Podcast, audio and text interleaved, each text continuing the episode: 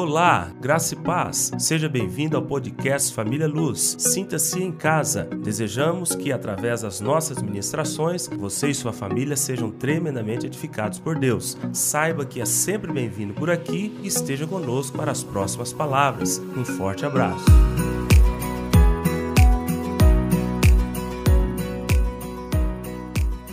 Palavra de hoje: o jovem rico. Nota aí você que está anotando. Vamos tirar algumas lições preciosas é, do encontro desse jovem com Jesus, ok?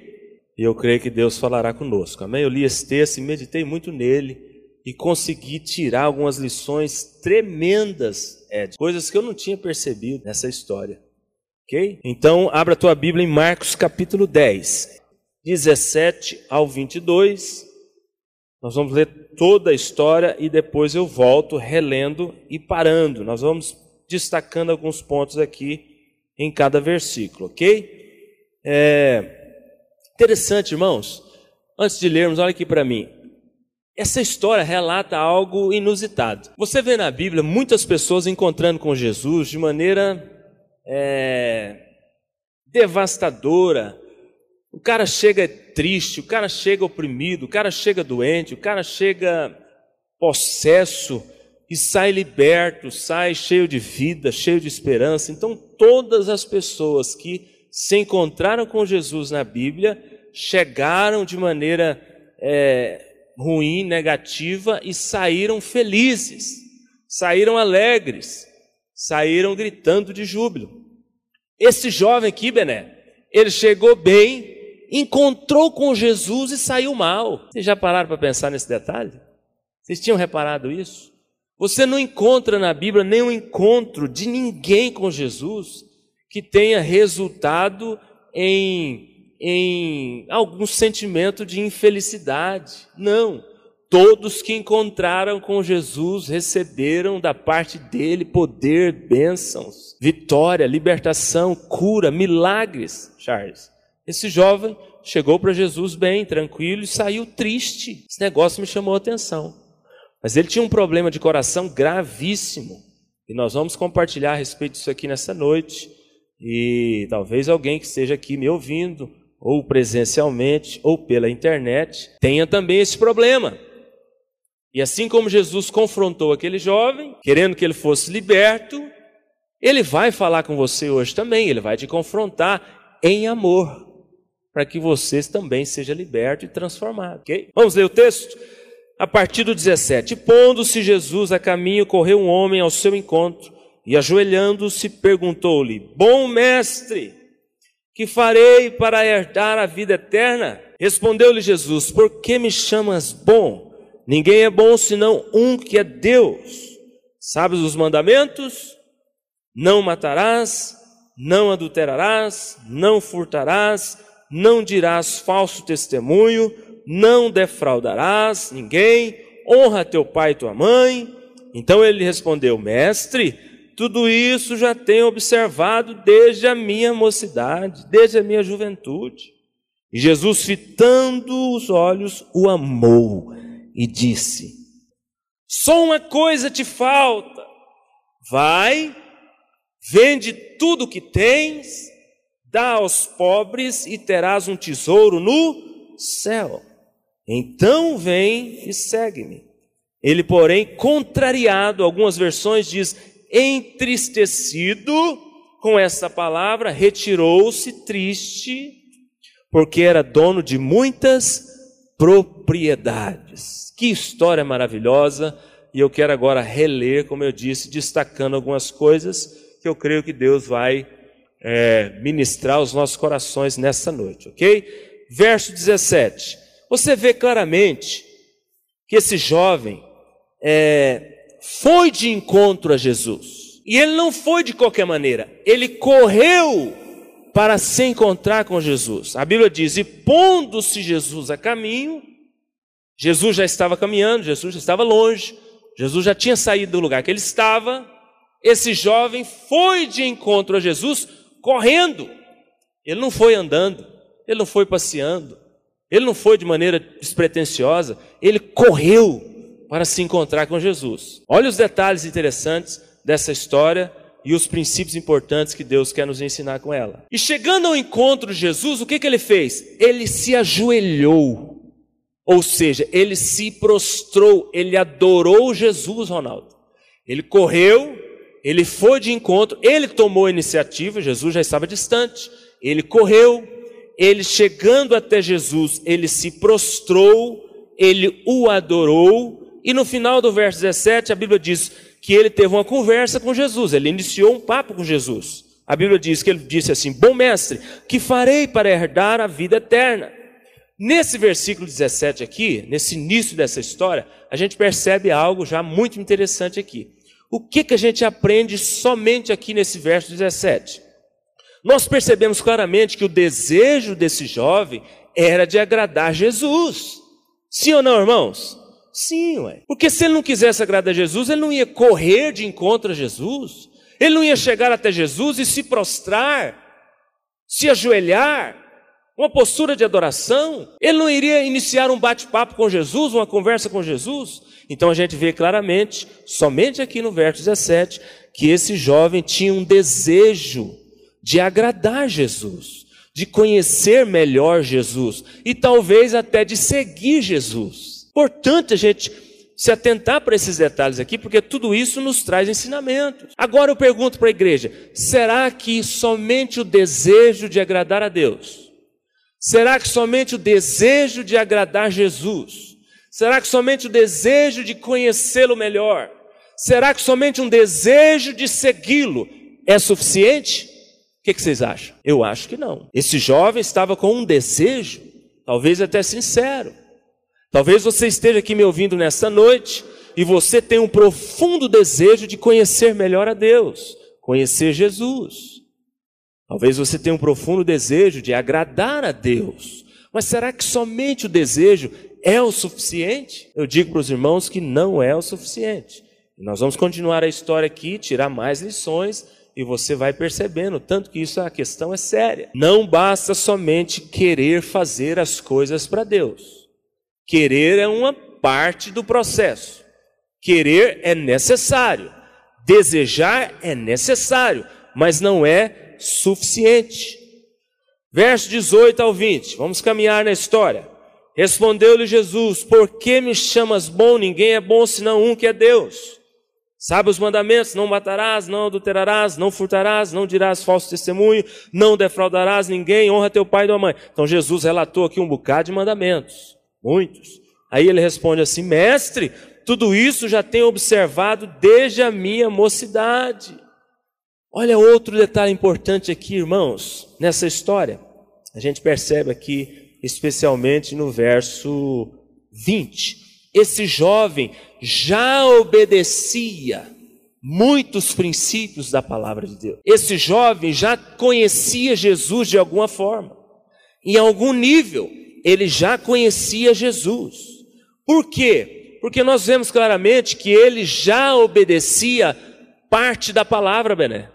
Ele já, ele já obedecia alguns mandamentos. Algumas coisas que o próprio Deus mandava, ele já fazia, ele já tinha tirado de letra. Podemos dizer então que esse jovem, além de rico, muito importante, ele tinha também essa preocupação de agradar e seguir Jesus já há algum tempo, já há algum tempo, porque ele diz que ele já fazia desde a sua juventude. Podemos dizer também que esse jovem já tinha algumas áreas da sua vida alinhadas com a palavra. Esse não matarás, não furtarás, não adulterarás, não dirás falso testemunho, não defraudarás ninguém, honrar pai e mãe, tudo isso ele já tinha tirado de letra, ele já fazia isso há muito tempo. Ele já obedecia já. Então, algumas áreas da vida deste homem, rico, importante, de posição, já estavam alinhadas com a vontade de Deus, já estavam convertidas ao Senhor. Eu te pergunto nessa noite, todas as áreas da sua vida são convertidas ao Senhor? Ou como esse jovem aqui, algumas áreas dessa, da sua vida são convertidas a Deus somente? Porque você vai ver aqui no próximo versículo que Jesus fala para ele que faltava alguma coisa. Jesus é duro com ele, confronta ele em amor, mas com a verdade. Então a gente vê que algumas áreas já estavam resolvidas, mas outras ainda não. Eu te pergunto, que áreas da sua vida já estão alinhadas com a palavra de Deus? Que áreas da sua vida você pode dizer para Ele mesmo, se Ele te perguntar hoje, aqui agora: Senhor, tudo isso eu já tenho feito. Senhor, o que o Senhor me mandou fazer, eu já fiz. Lá na minha casa, lá no meu trabalho, na minha vida pessoal, na minha vida particular, no meu ministério, dentro da igreja. Senhor, tudo isso que o Senhor está falando aí, eu já tenho feito, eu já pratico, eu já te obedeço. Agora eu pergunto para os irmãos, outro ensinamento muito importante aqui nesses três versículos: ter somente algumas áreas da vida alinhadas com a palavra resolve alguma coisa? Ter somente algumas áreas da vida convertidas a Deus resolve para Deus? Não resolve. Não resolve. Ou Deus tem todo o nosso coração, ou ele não tem nada. Para ele não tem meio termo, não tem coluna do meio não tem como ser diferente. Ou você entrega todo o seu coração, ou você alinha todas as áreas da sua vida à palavra e à vontade dele, ou nada feito, nada feito. Esse jovem estava se gabando na posição, no status de obedecer alguns princípios. E Jesus conhece todo mundo, é claro, Jesus já conhecia o coração dele. Jesus sabia o que estava passando lá dentro, assim como Jesus conhece o seu coração, o meu. Jesus sabe muito bem o que passa aí dentro. Jesus já sabia, só estava esperando o momento de confrontá-lo. Então talvez ele se apresentou para Jesus como um exímio religioso, mas não como um verdadeiro cristão. Para Jesus não serve ser um exímio religioso, Bené. Não serve. Para Deus não serve ter algumas áreas alinhadas com a palavra. Para Deus não serve obedecê-lo de maneira parcial, não serve. Para Deus ou é tudo ou não é nada.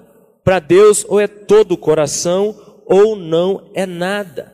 Então esse jovem, ele tinha uma certa preocupação, ele tinha um certo interesse, algumas áreas da vida dele estavam alinhadas, mas Jesus não ficou satisfeito com a resposta dele, Jesus continuou. Vamos para o verso 21.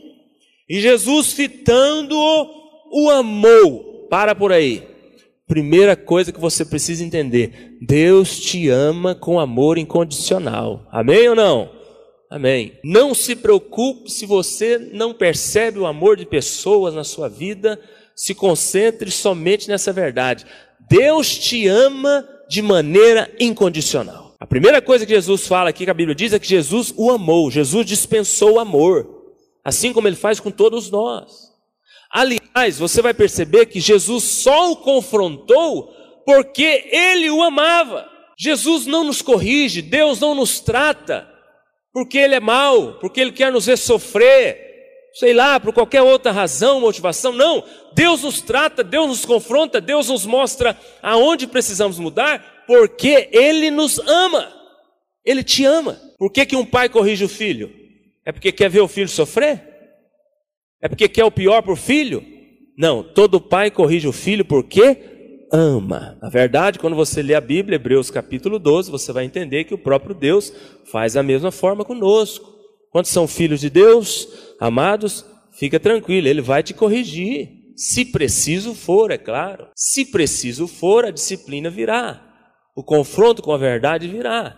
E o pai faz isso porque ama. Então a primeira coisa foi que Jesus fez foi dispensar amor, deixar bem claro para aquele jovem que ele o amava.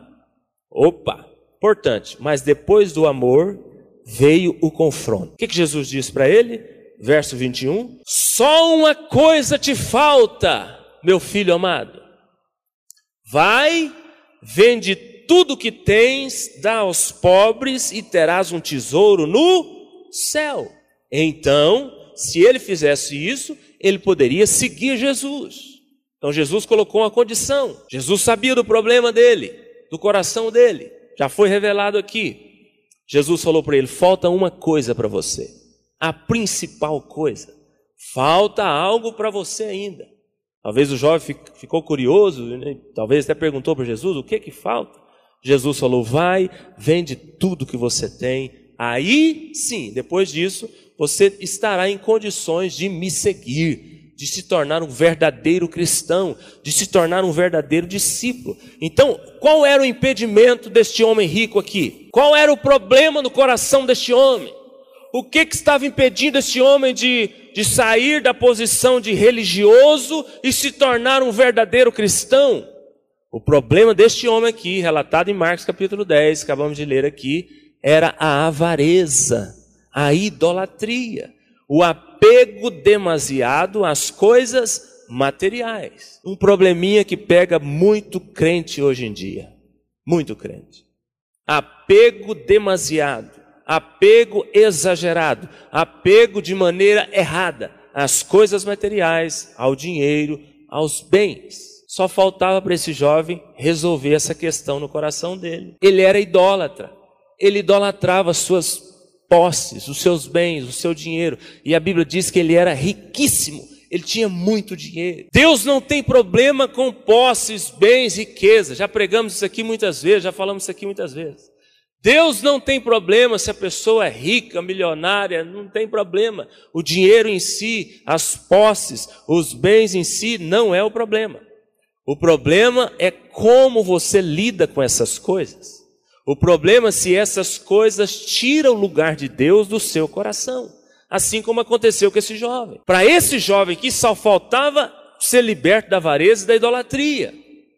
Era o que concorria com o Senhor no coração dele. Mas talvez Deus está falando para você hoje é, é, que falta outra coisa. O problema dele é esse. Mas talvez para você te falta outra coisa, uma coisa apenas. Eu estou ministrando aqui, o Espírito Santo está falando com você. Meu filho amado, te falta uma coisa. Pergunte para Deus o que está faltando. Jesus vai te amar, Deus vai te amar e vai te mostrar o que precisa ser mudado, o que precisa ser transformado. Então, irmãos, olha que interessante. Deus nos ama, mas sempre o amor de Deus nos confronta. Sempre. Jesus amou esse jovem em primeiro lugar, mas depois o amor de Jesus o revelou um problema grave no coração dele. O amor de Jesus confrontou. O, o amor de Jesus foi liberado na vida daquele jovem com a intenção de libertá-lo, de transformá-lo. A Bíblia diz isso, eu queria ler esses dois versículos aqui. É, abra, abra em 1 Coríntios 8,1, quer ver? só para a gente ver o poder do amor de Deus na vida dos seus filhos. 1 Coríntios capítulo 8, 1 Coríntios capítulo 8, versículo 1. Só quero o final, mas vamos ler o, o versículo todo. Quero só o finalzinho dele. No que se refere às coisas sacrificadas, a ídolos, reconhecemos que todos somos senhores do saber. O saber ensoberbece, mas o amor, o que, que faz o amor? edifica, transforma, liberta, confronta. O amor de Deus faz isso conosco. Outro texto, 2 Coríntios 5,14. Um pouquinho mais para frente, 2 Coríntios 5,14. 2 Coríntios 5,14. Pois o amor de Cristo nos. O que, está escrito aí na sua Bíblia? Nos constrange. Nos constrange. Nos constrange ao quê? A mudança, a transformação. Então Jesus amou esse jovem e Jesus chegou até ele com a intenção de transformá-lo, de mostrar o que estava precisando sair do coração dele, mostrar o que estava ali que era do diabo, mostrar para ele o que estava impedindo ele de servi-lo de maneira íntegra. Jesus queria mostrar para aquele jovem o que estava no coração dele e estava o impedindo de ser um verdadeiro discípulo. E assim Jesus faz conosco, comigo e com você. Ele nos ama com amor incondicional, ele dispensa o seu amor em primeiro lugar, mas fica ciente de uma coisa: o amor de Deus transforma, o amor de Deus edifica, o amor de Deus confronta, o amor de Deus vem para nos revelar o que, que está de ruim no coração que tipo de mal que está aqui dentro que tem que ser retirado. Foi isso que Jesus fez com esse jovem. Uma coisa só te falta. E o problema dele era esse problema que eu disse. Mas talvez o seu problema seja outro. Talvez essa uma coisa na sua vida seja outra coisa. Não é avareza, não é idolatria, não é ganância, não é o problema da infidelidade. Não sei, talvez seja esse o problema. E esse é um problema muito grave, irmãos. Os irmãos sabem, nós já pregamos sobre isso aqui é, esse problema das riquezas, do apego a elas, isso é tão sério que Jesus chama esse, esse mal, esse espírito maligno de um tipo de Deus. Olha o tanto que isso é grave. Por isso que Jesus fala: vocês não podem servir a dois senhores. Um senhor era ele mesmo, o verdadeiro senhor. E o outro senhor, falso senhor, era o Deus das riquezas, Mamon. Era este Deus maligno que faz a pessoa ser gananciosa, avarenta, idólatra, que impede a pessoa de colocar Deus em primeiro lugar no coração dela. Então, este problema que este jovem estava passando, não sei qual é o seu, qual é o nosso, o Espírito Santo vai nos revelar, era um problema gravíssimo. Tanto é que Jesus chamou a, chegou a chamar esse, esse espírito maligno de um senhor, é um tipo de Deus que domina, que escraviza, que tira a pessoa do foco. Então, nós temos que saber lidar com isso aqui de maneira muito diligente, de maneira muito radical. Porque senão esse problema aqui nos prende, nos tira do foco, tira Deus do primeiro lugar em nosso coração. Esse problema da avareza, da idolatria, torna a palavra de Deus infrutífera no coração do crente. É por isso que lá na parábola do semeador, quando a Bíblia diz que o semeador jogou a semente no caminho, no solo com espinhos, a Bíblia diz que a palavra começou a germinar, mas ela foi sufocada com, com os, os prazeres da vida e com a, a sedução das riquezas. A palavra se tornou infrutífera, por quê? Porque esse coração que é avarento, que é ganancioso, ele não deixa a palavra frutificar. Olha o tanto que isso é sério. Paulo fala lá em 1 Coríntios capítulo 6, versículo 10, um versículo muito conhecido, lá fala que o amor ao dinheiro é raiz de todos os males. Não o dinheiro, o amor ao dinheiro. Uma coisa é uma coisa, outra coisa é outra coisa. O amor ao dinheiro é raiz de todos os males. A Bíblia não escreve, não escreve nada por acaso. A Bíblia é muito clara, tudo que está aqui é para o nosso ensino. Se a Bíblia está dizendo que o amor ao dinheiro é a raiz de todos os males, é porque é verdade mesmo. Talvez você nem imagina, mas você está passando por problemas na sua vida em áreas diferentes, variadas, por causa deste mal chamado avareza, ganância, idolatria, apego demasiado aos bens materiais e ao dinheiro. Olha o tanto que isso é sério. E ele chega a falar que por causa desse problema, Paulo fala lá em 1 Coríntios 6,10, por causa desse problema, alguns chegaram ao ponto de se desviar da fé. Meu Deus do céu, o negócio é grave ou não é, irmãos? É grave, é grave. Por isso que nós estamos pregando aqui, e vou repetir isso muito, o problema desse jovem aqui era esse. Não sei qual é o seu problema. Qualquer que seja ele, o que Deus está te falando hoje é, ó, só te falta uma coisa. Você tem que resolver isso para você me seguir. Se você não resolver isso na sua vida, não tem como você me seguir. Mas o conselho que eu te dou é: se o seu problema é esse aqui, meu amado irmão, minha amada irmã, resolva urgentemente, o quanto antes, porque senão você pode sofrer consequências sérias, consequências terríveis. Esse apego às coisas materiais nos atrapalha é, de confiar no Deus verdadeiro. Paulo fala sobre isso também. Jesus falou que quando a gente se preocupa em juntar tesouros aqui nessa terra, a gente acaba de maneira enganada no final, porque todos esses tesouros vão passar, vão ser corroídos pela traça. Nós devemos ajuntar tesouros no céu, porque lá, tudo que você juntar lá, não vai passar, não vai se perder. E por último, versículo 22, a gente fechar aqui, volta lá em Marcos capítulo 10. Olha o que, que esse jovem fez. E infelizmente muitos na igreja faz isso aqui também. Depois que Jesus o amou, o confrontou, mostrou o problema dele, mostrou o que, que ele tinha que abandonar para poder virar um verdadeiro discípulo, segui-lo, alcançar a vida eterna, ser um verdadeiro cristão. Olha o que ele fez, verso 22. Ele, porém, o jovem, contrariado com esta palavra de Jesus, retirou-se triste, porque era dono de muitas propriedades. O que, que a gente vê nesse versículo 22 aqui? Que o jovem até reconhecia o seu problema. Este homem rico, o jovem, ele sabia o que precisa ser, ele sabia o que precisava ser resolvido, o que precisava ser abandonado. mas ele recusou a proposta de Jesus. Ele não quis ser transformado. Infelizmente, isso tem acontecido muito dentro da igreja, com muitas pessoas. Jesus nos ama, o amor de Deus nos confronta, nos mostra o que precisa ser mudado. Jesus quer que a gente abandone tudo isso para podermos o seguir, mas depois que Jesus nos mostra a ferida, o que precisa ser tratado, muitos recusam vir as costas para Deus e preferem caminhar a sua vida segundo a sua ótica, segundo a sua maneira de pensar, a vida cristã e a Bíblia.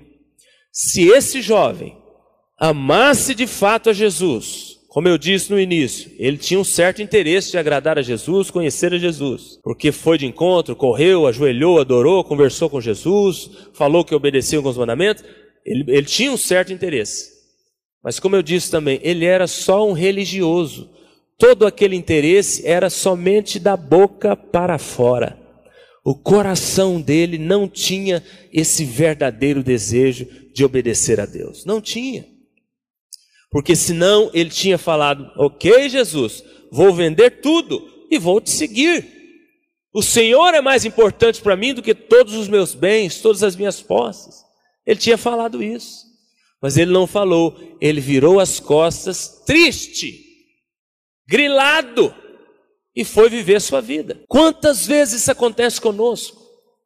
Deus mostra áreas da sua vida que precisa ser mudada. Ao, ao invés de você se quebrantar, se arrepender, abandonar aquele problema, aquele erro, resolver aquela área, aquela questão, por causa do seu amor a Deus, você vira as costas, sai da igreja, abandona a célula, sai da comunhão do corpo, deixa de congregar, se revolta com Deus.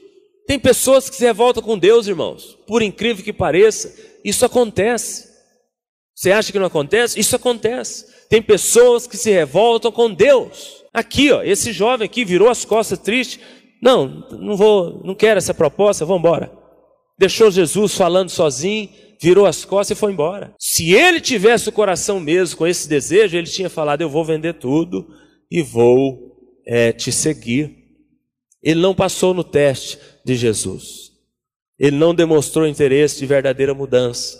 Ele não demonstrou para Deus que Deus era o primeiro na vida dele. Não, ele deixou tudo e foi embora viver a sua vida. Como você tem reagido quando Deus te ama, mas ao mesmo tempo te confronta? Como têm sido as suas reações, a sua postura? Quando Deus te mostra áreas da sua vida que ainda não estão alinhadas com a palavra dele? Como tem sido a sua reação, a nossa reação, quando Deus vira para você e fala assim: Gilberto, ainda te falta uma coisa. Algo te falta, Gilberto, para que você realmente possa me seguir, só o desejo não é suficiente. Só aparência, só casca não é suficiente. Cumprir alguns mandamentos não é suficiente. Servir a Deus da maneira como a gente acha que tem que servir não é suficiente. Colocar Deus no segundo lugar aqui no coração não é o suficiente. Colocá-lo em terceiro não resolve. Ou faz do jeito dele, ou desiste, meu irmão nada feito. Ou ele é senhor da sua vida, ou ele não é. Ou ele é primeiro lugar na sua vida, ou ele não é. Ou você decide se converter em todas as áreas da sua vida ao Senhor, ou você realmente não se converteu verdadeiramente a este Deus. Nós temos muitas pessoas na igreja que são exímios religiosos, como eu disse. São crentes abençoadíssimos você olha para ele e fala: Meu Deus, homem de Deus, mulher de Deus. Essa área financeira não é convertida a Deus, ele não é fiel a Deus, ele não obedece a palavra nesta área. Aliás, é a área que mais demora né, para a pessoa resolver com Deus. Normalmente ela vem para Deus, resolve um monte de áreas da vida, esta que envolve o bolso, o dinheiro, vai ficando lá para o final.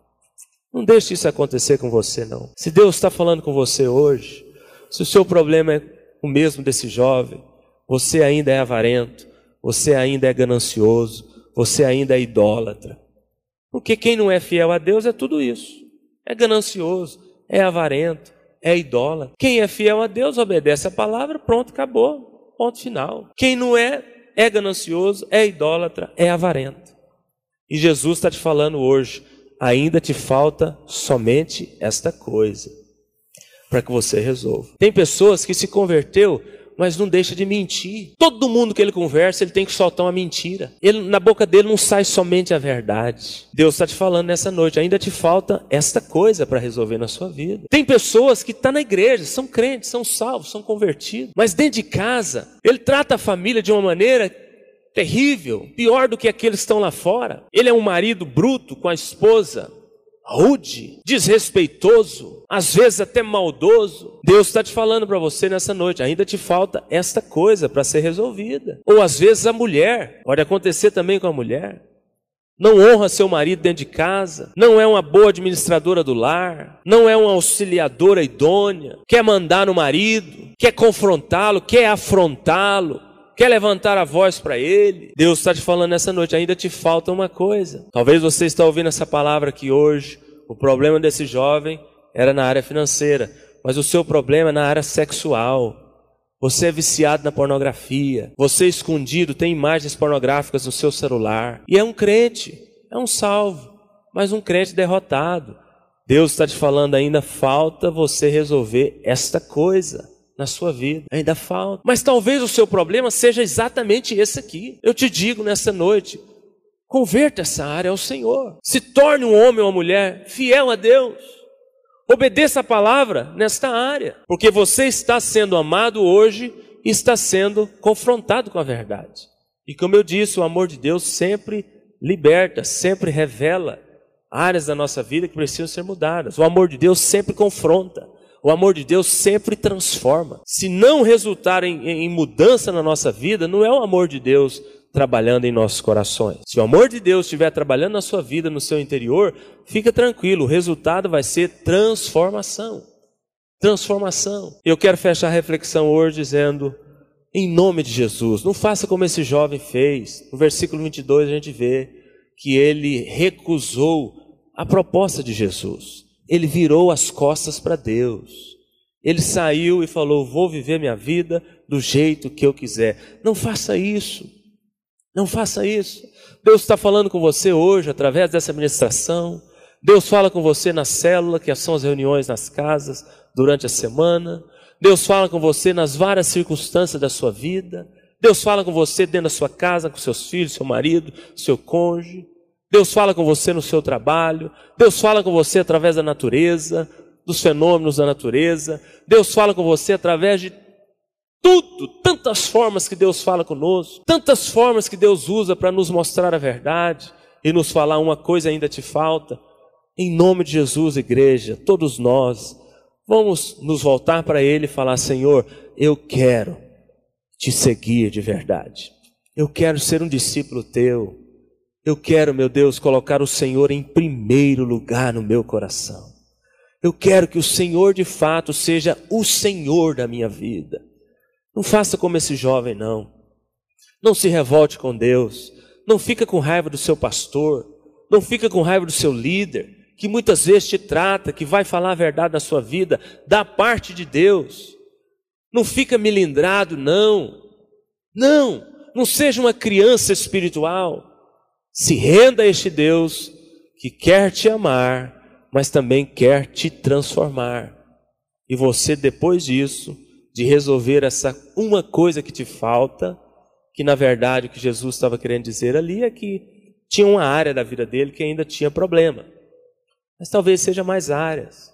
Deus vai te mostrar, o próprio Deus vai te falar. O que temos que entender é que nós precisamos nos voltar para Ele, ao invés de virarmos as costas para Ele e saímos entristecidos. Esse jovem perdeu a vida eterna, com certeza. Porque a pergunta que ele fez lá em cima foi essa pergunta, importantíssima. O que devo fazer, bom mestre, para herdar a vida eterna, para ser salvo? Jesus falou para ele que faltavam uma coisa. Ele não quis resolver essa uma coisa. Vocês acham que ele foi salvo? Eu creio que não. Virou as costas para Deus e foi embora? Como que foi salvo? Dificilmente ele foi salvo. Dificilmente. Faça como Abraão. Deus testou Abraão pedindo Isaac algo que ele tinha de mais valor, o filho dele. filho dele. Pensa Deus pedindo o seu filho em sacrifício. Pensa. Se coloque no lugar de Abraão. Pensa se nós teríamos condições. Só de pensar me dá gastura. Ter que sacrificar o meu filho para demonstrar obediência e amor a um Deus. Deus pediu isso para Abraão. Abraão, diferente desse jovem, tinha o coração em Deus. Estava decidido a servir a Deus. O que, que ele fez? Ele obedeceu o mandado de Deus. Pegou o filho e foi para sacrificar. Só que Deus é perfeito, Deus é um Deus de amor, Deus é um Deus gracioso, Deus é um Deus justo, que muitas vezes só quer conhecer o nosso coração. Na maioria das vezes, Deus só quer saber aonde está o seu coração. Quando você mostrar para Ele aonde está, Ele vai falar para você: opa, não precisa fazer o que eu te pedi, eu só queria te testar. Deus nos prova, a Bíblia diz que Deus nos prova. O diabo tenta, mas Deus prova os seus filhos. Então, muitas vezes, Deus, com certeza, Jesus não queria as riquezas desse homem, não. Não. O que Jesus estava fazendo aqui com ele era um teste, um grande teste, para saber se ele realmente estava disposto a servi-lo. Ele não passou no teste. Em nome de Jesus, queira passar no teste. Deus vai te pedir muitas coisas. Deus ainda vai falar para você e para mim muitas vezes: ainda falta algo. Resolva isso. Mude isso. Trate isso na sua vida. Em nome de Jesus, vamos passar no teste. Vamos nos quebrantar, nos voltar para Ele e falar: Senhor, eu faço o que o Senhor estiver mandando para mim, não importa o sacrifício. Eu quero te seguir. Eu quero te servir. Eu quero que o Senhor seja o primeiro no meu coração. Amém, irmãos? Essa parábola, essa história, na verdade, nos ensina muitas coisas. E eu li ela e fiquei meditando e tirei esses pontos. Olha para você ver o tanto que a palavra de Deus é rica, né? Em cinco, seis versículos, quantas coisas a gente aprende. Eu queria que você fosse para sua casa meditando nessa verdade e atento, atento à voz de Deus, que com certeza, assim como ele fala comigo, ele está falando para você ainda falta uma coisa. Pergunte para o Espírito Santo, Senhor, o que me falta? Me livra, me livra desse mal, desse jovem, de rebelar, de me revoltar, e me faça, em nome de Jesus, um verdadeiro discípulo, disposto a obedecer, não importa o preço. Quantos desejam isso? Diga amém.